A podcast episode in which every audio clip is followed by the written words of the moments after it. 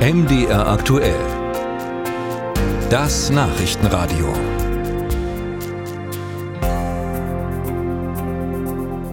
In der Debatte um die Haushaltskrise im Bund hat sich Sachsen-Anhalts Ministerpräsident Rainer Haseloff vehement gegen das Instrument der Steuererhöhung ausgesprochen.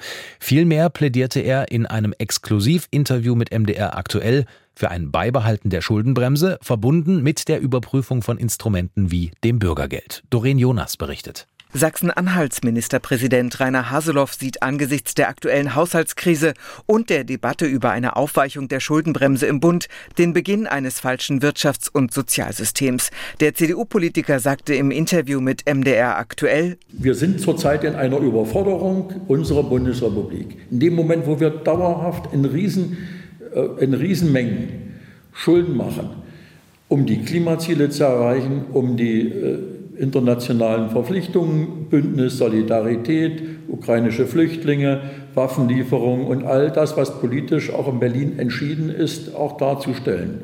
Haseloff sprach sich erneut für ein striktes Beibehalten der Schuldenbremse aus. Wer sie in Frage stelle, der handele nicht nachhaltig.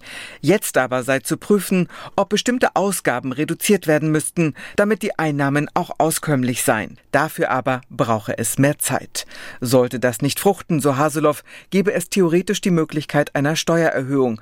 Das aber halte er zum jetzigen Zeitpunkt für eine Katastrophe weil die Wirtschaft hängt so in der Grätsche, auch durch die Inflationsrate, durch die Energiekosten und so weiter, dass das nochmal dämpfend auch auf unsere Einnahmesituation, auf unser Bruttoinlandsprodukt auch sich auswirken würde. Also bin ich vehement dagegen. Schon jetzt erlaube es die Schuldenbremse für die Jahre 2023 und 2024 eine entsprechende Notlage klar benennen zu können, bis die Ausgaben wieder durch Steuereinnahmen gedeckt würden.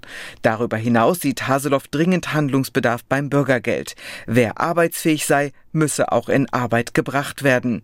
Gerade angesichts des enormen Fach- und Arbeitskräftemangels. Wer das nicht aufgreift, so Haseloff, der werde politisch abgestraft.